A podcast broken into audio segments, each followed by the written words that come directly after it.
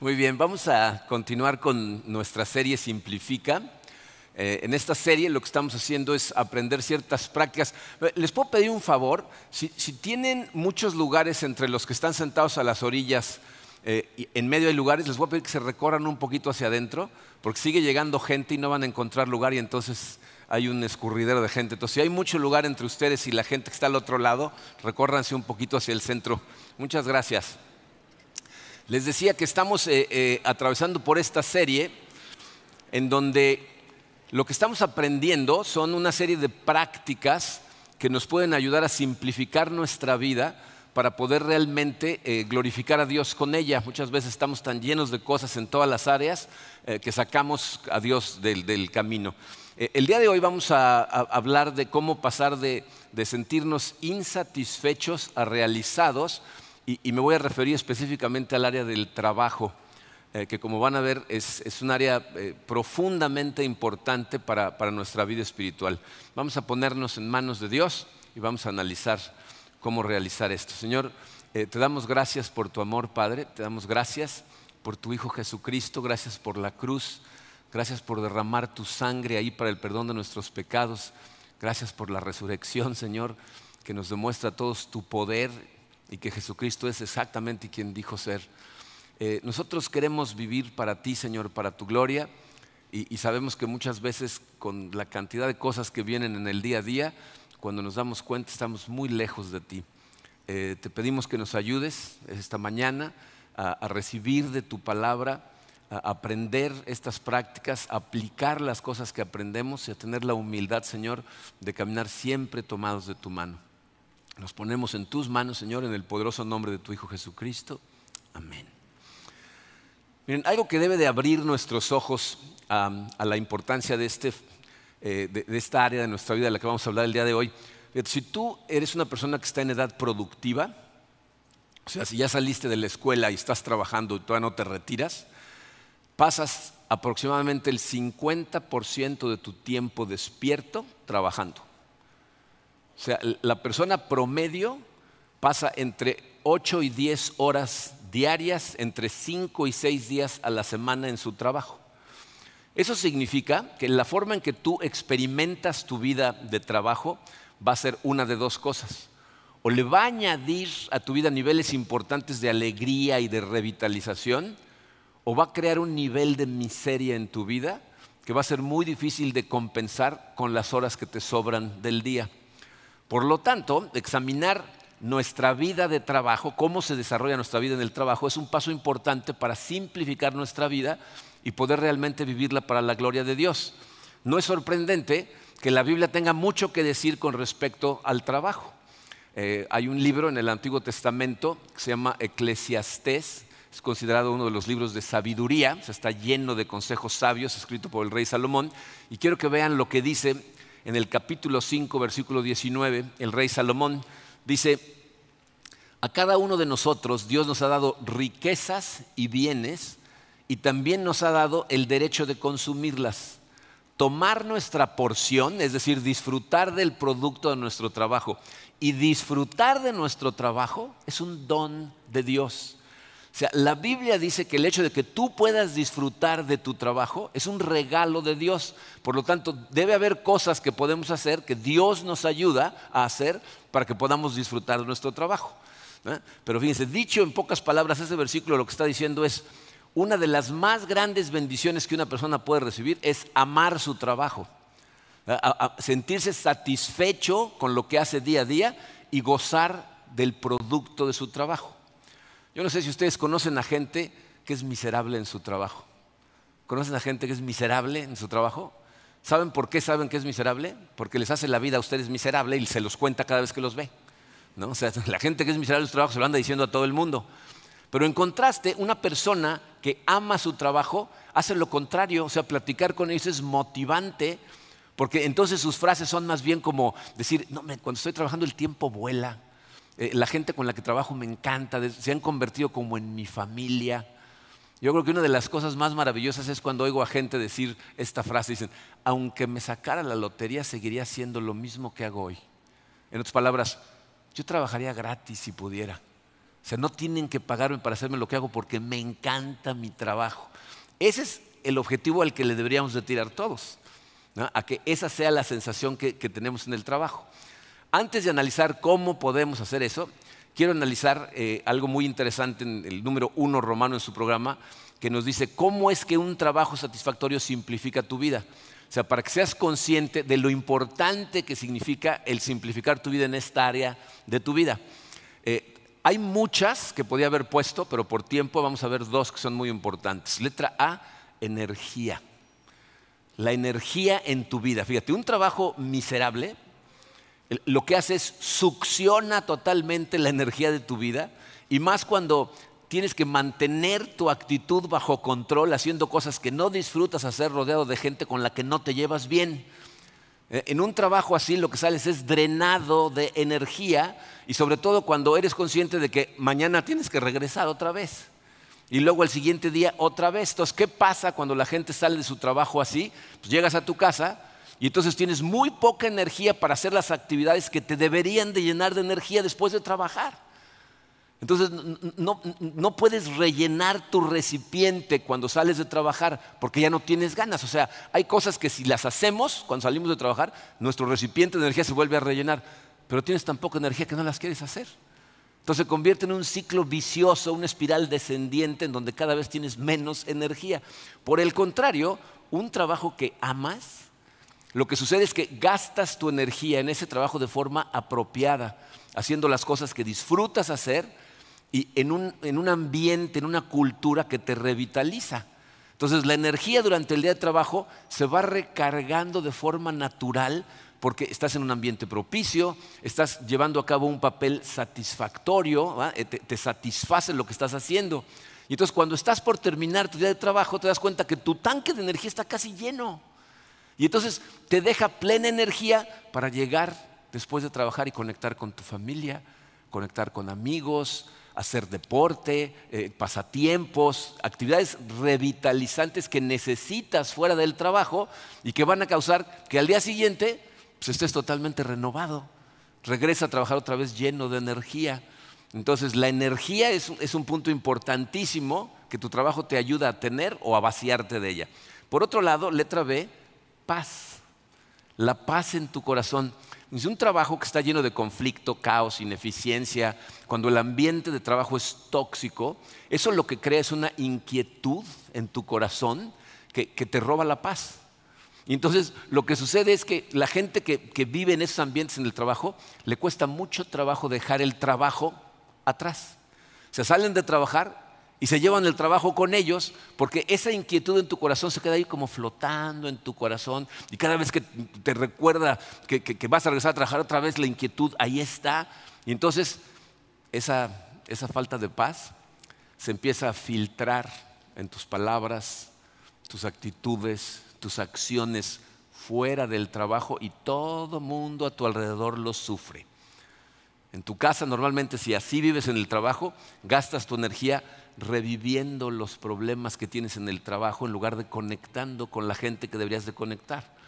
Entonces cuando hay caos en tu trabajo, tu vida es todo menos simple, es, muy complicada.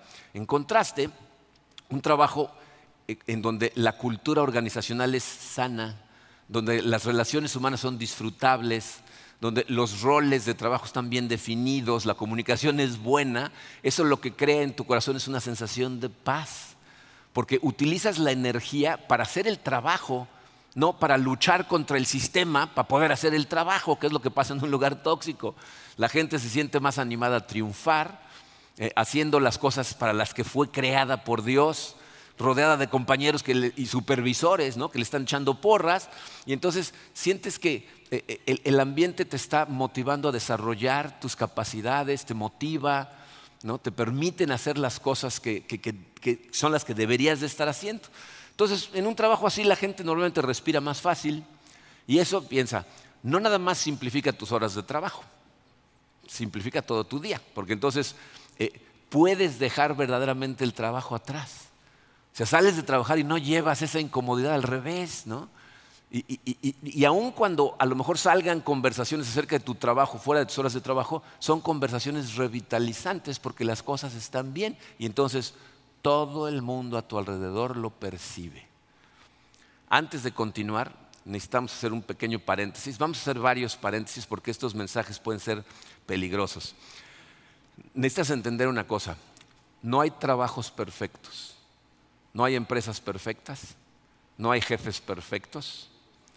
Siempre va a haber situaciones complicadas, personas complicadas, a donde quiera que vayas, va a haber situaciones complicadas. Y en todo trabajo, sin importar qué tan perfecto sea el trabajo para ti, cuánto lo ames, va a haber tareas que no te van a gustar. En todos los trabajos. Entonces, no estoy diciendo que necesitas buscar hasta encontrar el trabajo perfecto, pero sí hay cosas que puedes hacer para acercarte lo más posible y tomar dirección correcta cuando te decides a trabajar. Entonces vamos a ver el número dos romano, dice, ¿cómo alineamos nuestro trabajo para simplificar nuestra vida? Bien, cuando, cuando un coche eh, está desalineado, todos han manejado un coche desalineado, todo el tiempo te está tratando de sacar de la dirección. ¿no? Bueno, de la misma manera en que el coche necesita alineamiento, tú necesitas asegurarte que tu trabajo está en línea con tu forma, con, tus creencias, con las cosas que Dios quiere que hagas.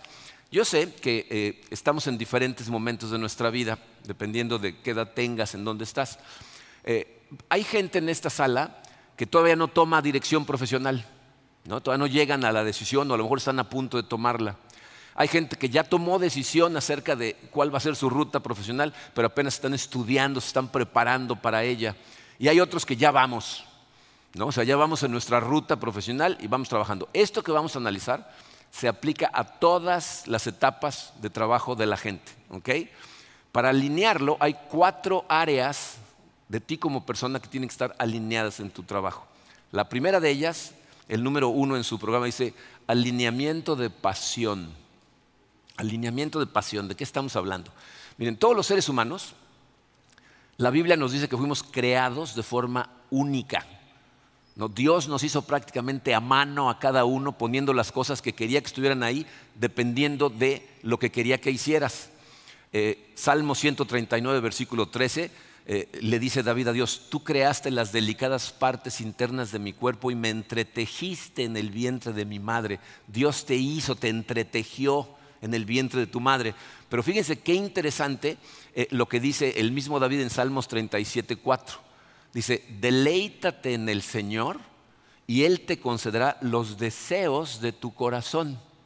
Eso significa que cuando Dios te entretejió, puso en tu corazón ciertos deseos que son pasión que tú tienes por ciertas cosas. Las, las pasiones varían de persona a persona, pero alinear tu trabajo con tu pasión es algo súper importante. Vamos a hablar de ello, pero antes tenemos que hacer otro paréntesis. Aquí tenemos que ser muy honestos con nosotros mismos, porque lo que yo veo que es muy común es que la gente confunde los deseos de su corazón con la envidia que le da otra persona que está siguiendo sus dones y está teniendo ciertos resultados y lo que quieren es los resultados no tienen necesariamente la pasión por esas cosas, pero ven al otro tener éxito y dicen, yo quiero eso, tengo que hacer lo mismo que este. Y entonces creen que son deseos de su corazón cuando realmente son simplemente cosas mundanas que te han estado presionando para irte en una dirección o en otra. Necesitas estar convencido que lo que estás persiguiendo son realmente los deseos que Dios puso en tu corazón. Yo sé que esto puede ser un poco confuso, sobre todo para la gente joven cuando están tratando de dirigir su vida. Lo escuchamos de nuestra gente joven que le pregunta a sus mentores, es que ¿cómo le hago? ¿Cómo sé cuál es mi pasión? Bueno, ahí van algunos consejos. Letra A. Analiza qué talentos tienes. O sea, Dios te dio talentos naturales para ayudarte a tomar dirección. Entonces, ¿cuáles son tus talentos? Eh, eh, la manera de identificar eso, fíjate, tú tienes que preguntarte, qué cosas a través de mi vida me he dado cuenta que me gusta mucho hacerlas, pero aparte soy muy bueno de forma natural para hacerlas. O sea, ¿para qué soy bueno que aparte disfruto haciendo? Si tú divides tu vida por etapas, ¿no? dependiendo de la edad que tengas, yo lo puedo hacer por décadas, por ejemplo, y ver en cada década de mi vida qué cosas me encantaba hacer y cuáles era muy bueno, empiezo a detectar cuáles son los talentos que Dios me dio. ¿Okay? Entonces, tienes que hacer ese ejercicio. ¿ok? Luego, una vez que tengas claros esos talentos, dice la letra B, intenta diferentes cosas. Una forma de darte cuenta si, son realmente deseos de tu corazón o si simplemente te estás dejando llevar por la moda del momento o por comparación con otras personas es intenta lo que tú crees que te apasiona. Bien, em, cuando nuestro hijo Alex es el menor de los hombres, eh, él, eh, en, la casa nos gusta mucho cocinar. Y entonces, muy chavo, empezó a meterse a la cocina. ¿no? Él quería cocinar y aprender a cocinar. Y entonces llegó un día en que nos dijo, yo quiero, yo quiero cocinar, yo quiero ser chef.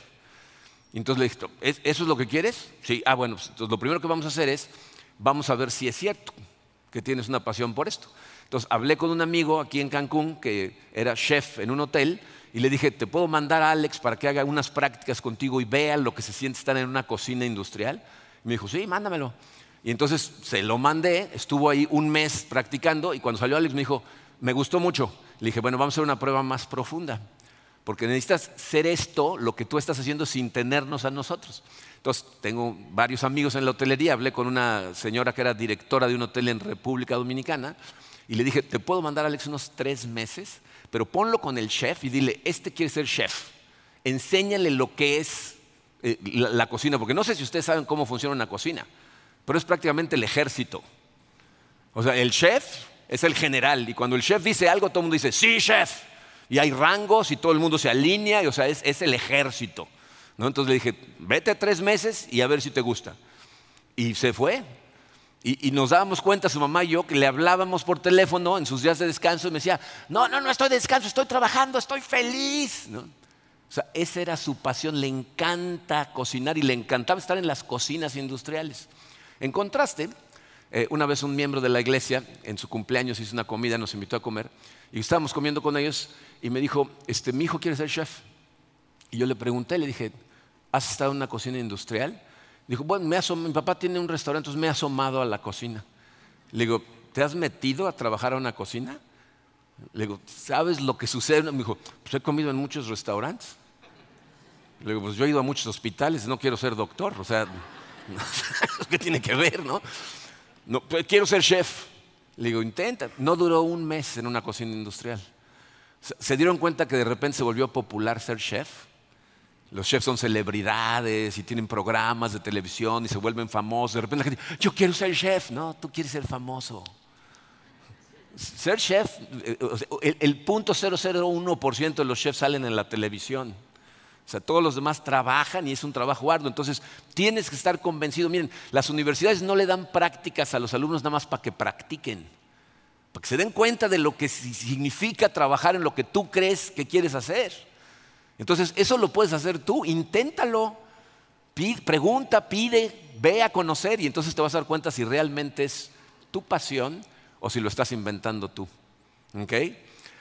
Tercer consejo, recuerda que puedes cambiar de dirección. Muchas veces la gente joven piensa que ya que tome la decisión, ya decidí. No necesariamente. O sea, si tú vas por un curso de acción durante cierto tiempo y de pronto te das cuenta que tu camino debería de haber sido otro, puedes cambiar. Paréntesis. Profesionalmente, porque eh, miren, la gente escucha lo que quiere escuchar. Entonces pongan atención, por favor, porque no quiero que escuchen algo que no estoy diciendo. No es recomendable profesionalmente hablando que estés cambiando de trabajo todo el tiempo. Un gerente de recursos humanos recibe un currículum de una persona que en cinco años lleva siete trabajos y dice, ¿qué está mal con esta persona? O sea, ¿por qué anda saltando por todos lados? Entonces, no, te estoy tratando de decir que si tienes un problema en tu trabajo, renuncies. Los problemas en el trabajo pueden venir de muchos lugares. Muchas veces, fíjate, los problemas en el trabajo son lo que necesitas para madurar, para crecer, para prevalecer, para que tu carácter se fortalezca. Muchas veces tu manera de demostrar lo que vales para la empresa.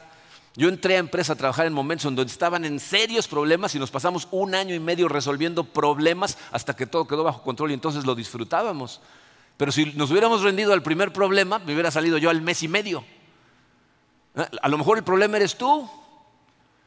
Piénsalo, hay, hay veces que veo esto en los casos de la gente y la gente no lo ve. Entran a trabajar en un lugar y tienen pelea con todo mundo. Y se salen y se meten a otro trabajo y tienen pelea con todo mundo. y se meten en otro trabajo y tienen pelea con todo. ¿Cuál es el común denominador? ¿Cómo es posible que tengas pelea con todo el mundo y los demás no? Algo está mal, necesitas abrir los ojos. Necesitas madurar. A lo mejor piensas que el universo es cerca de ti, por eso tienes problemas con todo el mundo. Entonces, no te salgas a la primera de cambio. Eso no es lo que estoy diciendo. Lo que estoy diciendo es que puede suceder que tú tomes dirección en tu vida, sigas esa dirección durante cierto tiempo y de pronto reconozcas que la dirección que llevas no es la que más te apasiona. A lo mejor te apasionaba, pero encuentras una pasión más grande. Se vale cambiar de dirección. Miren, yo les voy a dar el testimonio que tengo de mi vida, que es el único que tengo, entonces ese es el que les voy a dar. Miren, yo, este, yo estudié eh, sistemas, yo estudié ingeniería cibernética en la Universidad La Salle y aprendí más que todo computación trabajando en Toshiba en Estados Unidos y me dediqué durante 10 años a los sistemas. Fui programador, llegué a ser el director de sistemas corporativos para Melía, para toda la división América. 10 años estuve trabajando en sistemas. Por ahí del sexto año que estaba yo trabajando en sistemas, eh, yo empecé a darme cuenta, pero mi jefe se dio cuenta antes que yo. El director financiero de Melía un día en su oficina me dijo, tú te equivocaste de carrera. Me dijo, tú no deberías de trabajar computadoras, deberías trabajar con gente. Cambia la ruta. Y él mismo me ayudó y empecé a tomar seminarios, empecé a estudiar, empecé a comprar libros y me pasé cuatro años estudiando y entonces dejé los sistemas y empecé a ser consultor. Y en la consultoría me empezó a ir muy bien. Pasé cinco años como consultor cuando empezó a frustrarme, un poquito antes. Karina dice, no, lo identificaste antes, porque llegaba un momento en donde yo le estaba enseñando a ejecutivos cómo ponerse objetivos, cómo administrar su tiempo, cómo alcanzar mil cosas, y la gente al final me decía, ¿y por qué me sigo sintiendo vacío? Y yo no les podía decir por qué, porque profesionalmente no te dejan hablar de Dios. Y entonces cuando estaba en esa frustración, Mark llegó y me dijo, quisiéramos que fueras el pastor de esta iglesia. Y entonces durante cinco años más seguí siendo consultor de tiempo completo y pastor de la iglesia al mismo tiempo. Entonces trabajaba de lunes a viernes dando consultorías hasta las cuatro de la tarde. En las tardes Karina y yo veíamos a gente, dábamos consejería, teníamos juntas de staff. El sábado estudiaba para mi mensaje y predicaba el domingo. Y a los cinco años me dediqué a pastor de tiempo completo. Entonces no te estoy diciendo, si notas que hay que cambiar la ruta, renuncia mañana y cambia. No, empiézate a preparar para lo que tú crees que realmente te apasiona y cambia, pero se puede cambiar de dirección, es válido, ¿ok? Entonces tienes que alinear tu trabajo, tratar de alinearlo con tu pasión. Ahorita vamos a ver cómo hay excepciones a esa regla. Número dos, alineamiento de cultura. Alineamiento de cultura. E, ¿Entienden lo que es la cultura organizacional de una empresa? Dice, la cultura es el conjunto de actitudes, normas y creencias que comparten todos los miembros de una organización y que en su conjunto producen todo lo que pasa en una empresa. O sea, la manera en que se hace el trabajo y la forma en la que la gente se relaciona son producto de la cultura organizacional.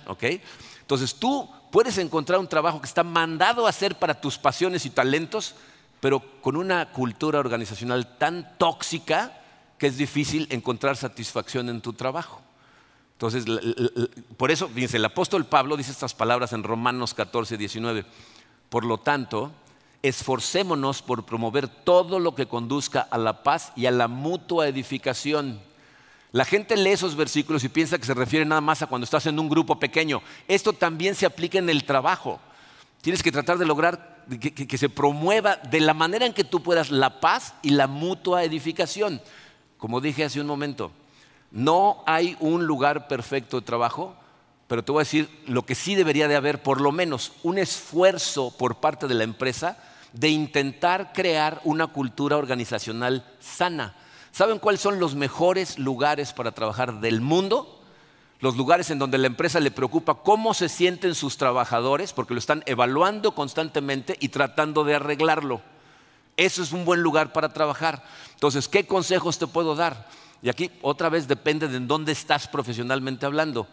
Letra A dice, haz preguntas. O sea, cuando a ti te entrevistan para un posible trabajo, se vale preguntar cosas acerca de la empresa. De hecho, si la empresa no te deja preguntar cosas, ese es un foco rojo. Si les, puedo preguntar algunas cosas, no. ¿Quiere el trabajo o no? Piénsalo bien, ¿ok? Entonces, puedes preguntarle en la entrevista. De hecho, miren, yo eh, pasé un tiempo, en el tiempo que fui consultor, hubo una etapa como de dos años que uno de mis clientes me pidió que trabajara para él para tratar de arreglar el tiradero que tenía en su empresa. Y entonces estuve dirigiendo su empresa con él durante dos años. Una de las ramas de su empresa era la hotelería. Y a mí me sorprendía la cantidad de veces que entrevistamos a personas que llegaban a, hablar con nosotros porque iban a, querían ser gerentes de un hotel. Y al final de la entrevista yo les decía, ¿qué preguntas tienes para nosotros? Y me decían, ninguna. ¿Ninguna? No, nada más quiero el trabajo. ¿no? O sea, ¿no tienes dudas al respecto? ¿No, quieres saber algo acerca de nosotros? Fíjate, pregúntale, cuando en una entrevista de trabajo, pregunta, ¿cómo, evalúan aquí eh, eh, eh, el, ambiente cultural? ¿Cómo saben la satisfacción de los empleados? ¿La, miden? ¿Cómo miden el liderazgo en los supervisores? ¿Hay alguna manera en la que ustedes tienen de saber cómo está dirigiendo la gente? O sea, pregúntales esas cosas. Paréntesis otra vez. Esto no significa que no vas a trabajar hasta que encuentres el trabajo perfecto. Si tú eres un jefe de familia, toma el trabajo que encuentres para poder proveer y prepárate para cambiar si es necesario. Pero trabaja. Ah, también la Biblia es muy clara en eso. Al que no trabaja, que no coma tampoco. Entonces necesitas encontrar trabajo, aunque no sea el lugar perfecto. Y luego, ¿saben qué es un hecho? es más fácil encontrar trabajo cuando tienes trabajo cuando no tienes. Es, perceptible para una persona que te está entrevistando la desesperación que tienes en los ojos cuando no tienes trabajo, que cuando tienes un trabajo dices, vengo a ver si esto está mejor. Entonces, trabaja. Letra B, esto es para un nivel diferente de persona. La verdad es tu amiga. Miren, yo, yo sé que la gran mayoría de las personas que va a escuchar este mensaje es probable que no tenga la autoridad para transformar la cultura organizacional del lugar en donde trabaja. Pero las personas que están en una posición de liderazgo en cualquier parte de la empresa, es tu responsabilidad implementar prácticas y actitudes correctas en el lugar de trabajo. ¿Eh? Ya sé que a menos que tú seas el dueño, siempre vas a tener alguien arriba de ti. A alguien le tienes que dar cuentas y, esas personas van a tener influencia sobre el ambiente de trabajo en general. Pero las personas que están abajo de ti, el responsable eres tú. La cultura de ti para abajo depende de ti. Y entiende esto, averiguar cómo se siente la gente trabajando bajo tu liderazgo, ¿eh? Eh, trabajar para mejorar su ambiente laboral, no nada más es tu responsabilidad, es en tu beneficio. O sea, mejorar el ambiente laboral no nada más mejora porque todo el mundo está más contento. La gente contenta produce más, trabaja mejor. Entonces, es en tu propio beneficio como líder del departamento que la gente esté contenta trabajando. Fíjate, no se nos olvide lo que Pablo dijo en Efesios 6:9, que le está hablando para nuestra época a jefes de trabajo. Dice, y ustedes amos, Hagan con ellos, se refiere a sus trabajadores, lo mismo, anteriormente les dijo que los trataran bien, dice, dejando las amenazas, porque ustedes saben que el mismo Señor de ellos y de ustedes está en los cielos y no hay distinción de personas delante de Él. ¿Qué le está diciendo? Está diciendo, tú aquí abajo te sientes que tú eres el jefe y el otro subordinado. Cuando estés arriba los dos son iguales. Y te van a pedir cuentas a los dos, pero a ti te van a pedir cuentas aparte de qué tipo de jefe fuiste. Entonces, ten mucho cuidado en cómo tratas a la gente que trabaja para ti. ¿Ok? Luego, letra C se aplica para toda la gente. Analiza, ¿eres un edificador o un demoledor de una cultura sana? Aunque no todos tengamos la autoridad para transformar totalmente la cultura organizacional del lugar donde trabajamos, todos participamos con nuestras acciones, con nuestra influencia en ella el cómo contribuyes a la cultura del lugar donde trabajas está 100% bajo tu control. Piensa en esto, ¿eh? Cada interacción que tú tienes con otras personas o edifica o destruye la cultura organizacional. Tú o bendices a la gente con la manera en que la tratas, con las acciones que tomas, o la cargas de estrés. Bien, yo de verdad quiero retarlos a que quieran convertirse en un edificador de cultura Obviamente, ¿saben, cuál es la mejor manera de que haya una transformación en tu corazón para que puedas ser un constructor de cultura? Ponte en manos de Dios. Todos los días antes de ir a trabajar, ora por toda la gente con la que sabes que vas a interactuar, especialmente con esas personas que requieren más oración. Ya saben de quién estoy hablando, ¿no? O sea, esos hay que orar más, pedir por ellos, pedirle a Dios que los bendiga. Vas a ver cómo eso cambia tu actitud hacia ellos y empieza a modificar la relación. Entonces, antes de ir a trabajar, ora por los demás, porque tu trabajo es tratar de generar paz. Para eso fuimos llamados. Jesucristo en Mateo 5.9 dice, dichosos los que trabajan por la paz, porque serán llamados hijos de Dios. nos está hablando de la paz en todas las áreas de nuestra vida. Tercer alineamiento, alineamiento de desafío. Aquí me refiero a qué tan desafiante es para ti el trabajo que realizas. Aquí también hay varios niveles de desafío en un trabajo. Miren, yo sé que cuando entramos nuevos a un trabajo, el nivel de desafío se va a sentir alto, ¿ok? Pero una vez que te asientas en el trabajo, una vez que ya lo tienes bajo control, ¿a qué nivel estás? Hay varios niveles. El, el primer nivel, letra A, es un trabajo de bajo desafío. ¿No? A lo mejor te encuentras en un trabajo en donde hacer tu trabajo no te hace sudar, pero ni poquito. O sea, lo puedes hacer con los ojos cerrados.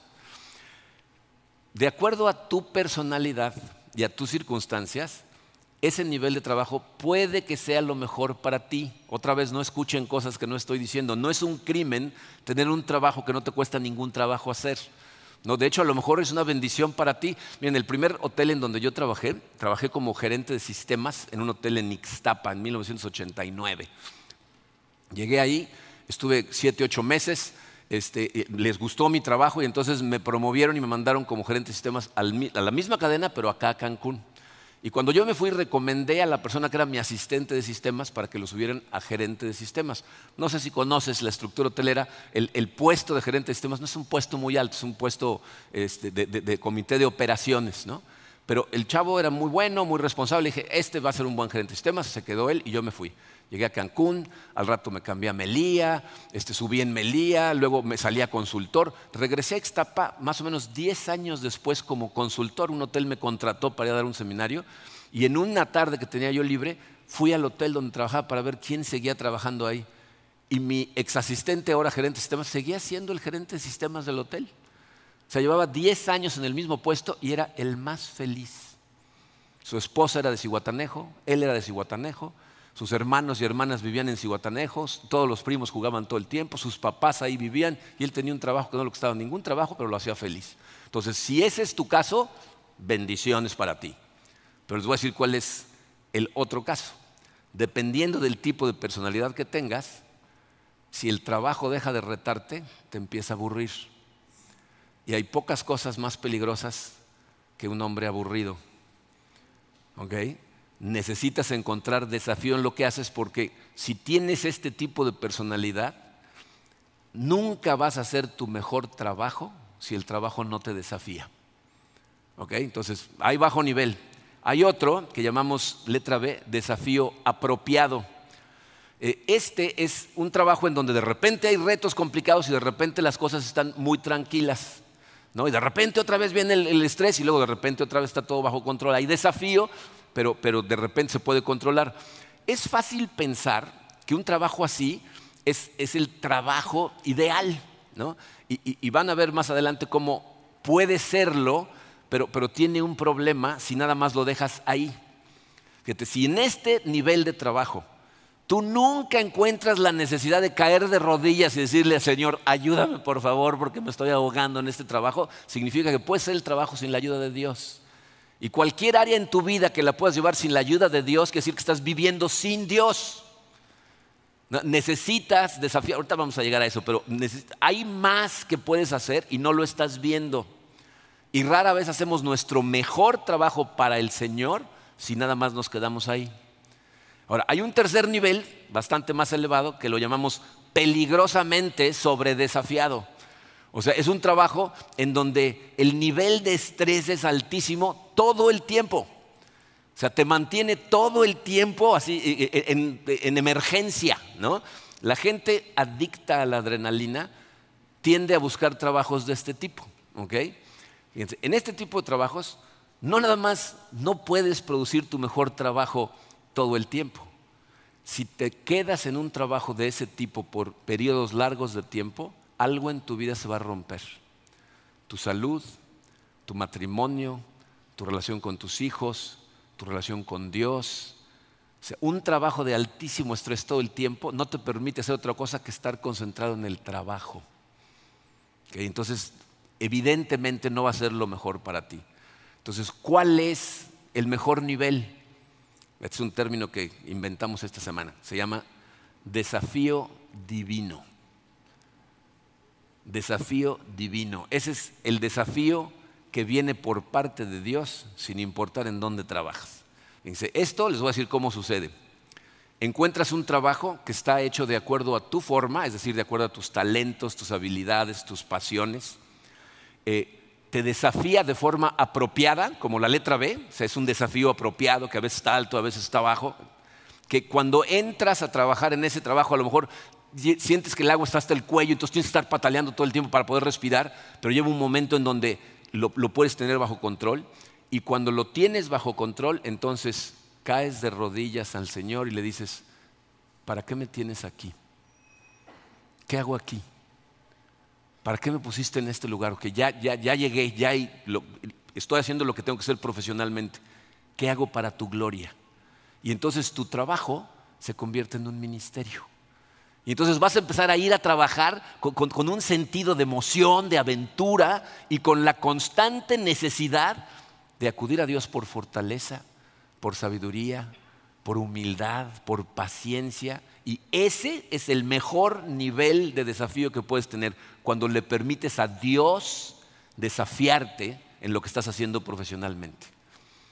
Comentarios rápidamente acerca de este desafío. Bien, es evidente que en todo trabajo va a haber periodos cortos de tiempo en donde el nivel de desafío sube a peligrosamente eh, desafiante. En, la iglesia tenemos etapas así, ¿no? hay meses, por ejemplo, el, mes donde está Pascua, el mes donde está Navidad, donde el trabajo aumenta y luego baja a estar bajo control. También puede suceder que no te hayas dado cuenta de que estás en un trabajo de muy bajo desafío. O sea, que estés tan cómodo en tu trabajo que no te des cuenta de que ya no hay desafío alguno para ti. Y entonces ahí, una de dos, o puedes prepararte para, cambiar la ruta y buscar una ruta que, te desafíe más y te llene más en tu pasión, o busca formas en tu propio trabajo de desafiarte a ti mismo. Eh, la manera de subir el nivel de desafío en, un puesto de trabajo es primero demostrar tu capacidad en el puesto que ya tienes. Luego, haz más de lo que te pagan por hacer. No te limites nada más a lo que te toca, haz más y cuando tengas esas cosas bajo control, pide más responsabilidad y entonces vas a empezar a ser más desafiado y así es como la gente crece profesionalmente. ¿Ok? Último alineamiento, y este es el que lleva la pregunta de los 64 mil, eh, alineamiento de compensación.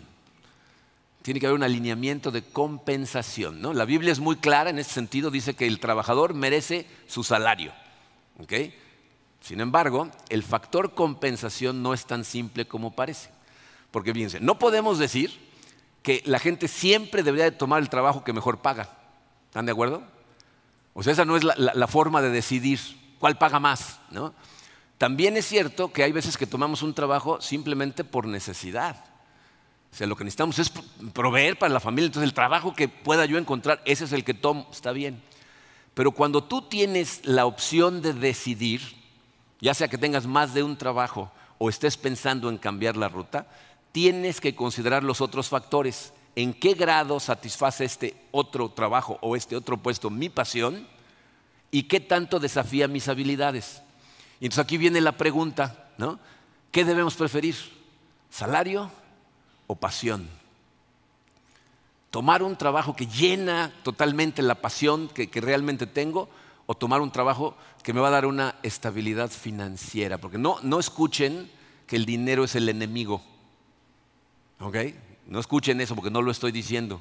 yo eh, recuerdo cuando nuestra hija mayor, Angie, ella estudió historia del arte en la Universidad de Berkeley, en San Francisco. Y en su graduación, el alumno que dio el discurso de graduación empezó su discurso diciendo esto. Dijo, voy a hacer la pregunta que todos nos estamos haciendo. ¿Y qué hace uno con un título en historia del arte? O sea, ¿y ahora qué nos vamos a dedicar? ¿no? prácticamente, porque para, vivir de ese, de, ese, título tienes que llegar a tener un doctorado y entonces puedes trabajar en un museo o dedicarte a escribir cosas acerca del arte. ¿no? Pero esa era la pasión de Angie y ella decidió que eso es lo que quería hacer y eso es lo que estudió. Entonces, ¿quién hace lo correcto? Una persona que prefiere estudiar algo que le dé una estabilidad financiera, aunque no sea su pasión, o alguien que trabaja persiguiendo su pasión, aunque realmente no le dé estabilidad financiera. Obviamente, la verdad es que lo más hermoso que le puede suceder a una persona es que su pasión y la compensación se alineen. O sea, encontrar un trabajo que ama hacer y que aparte paga bien. Si tú tienes ese trabajo, de verdad, cae de rodillas y dale gracias a Dios porque no es lo más común. ¿Ok? E-, ese alineamiento rara vez se da. ¿Ok?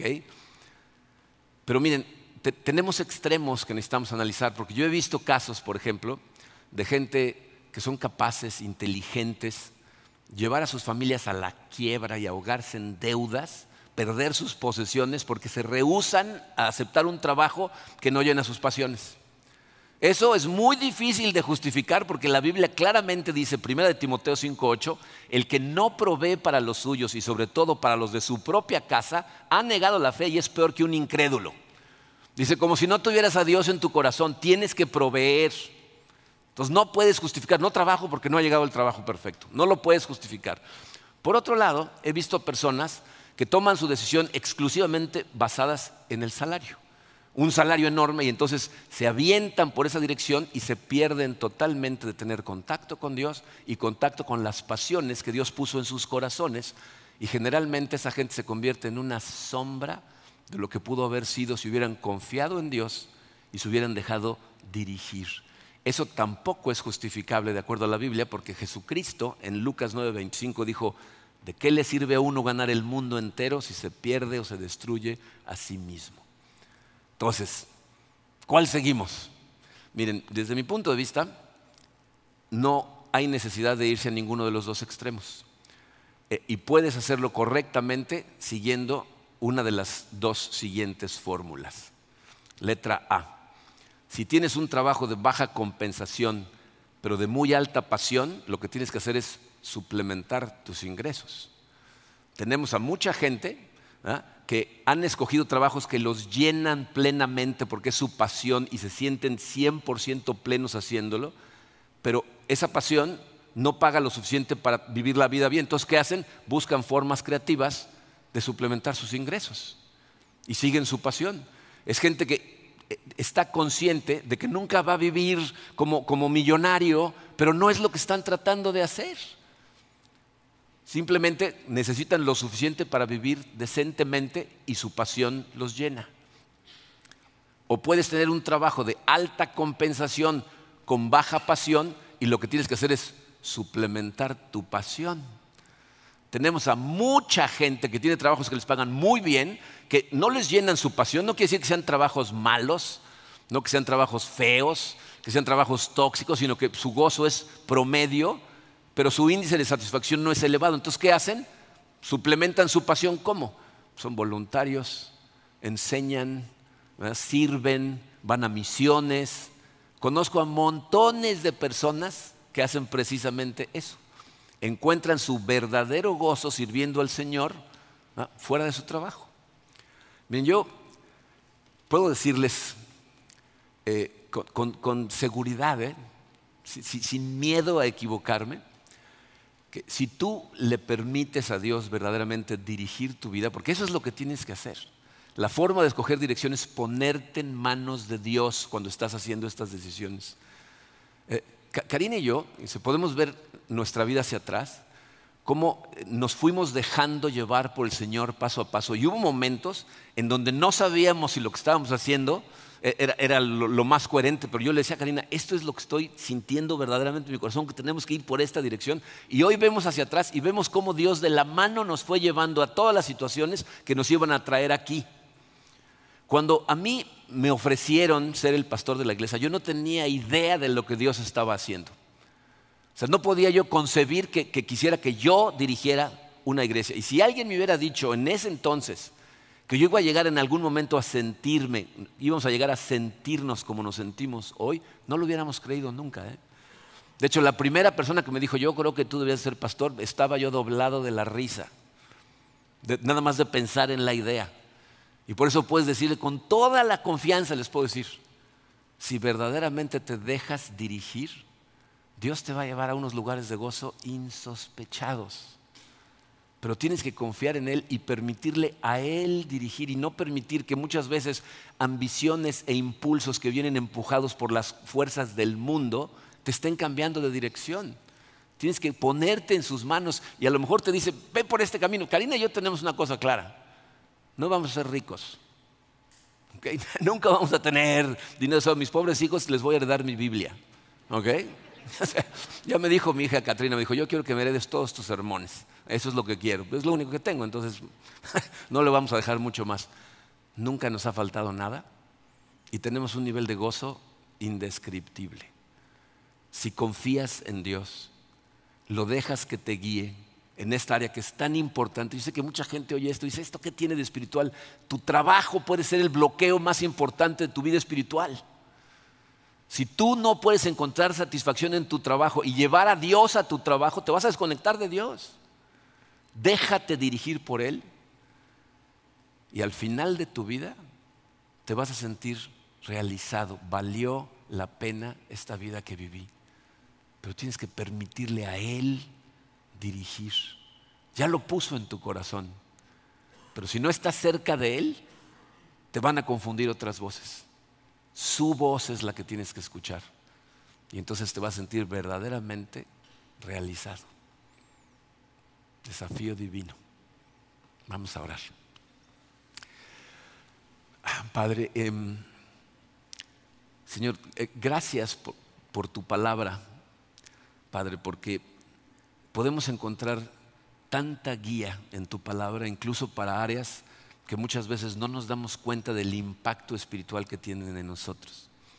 Esta es una de esas áreas, Señor.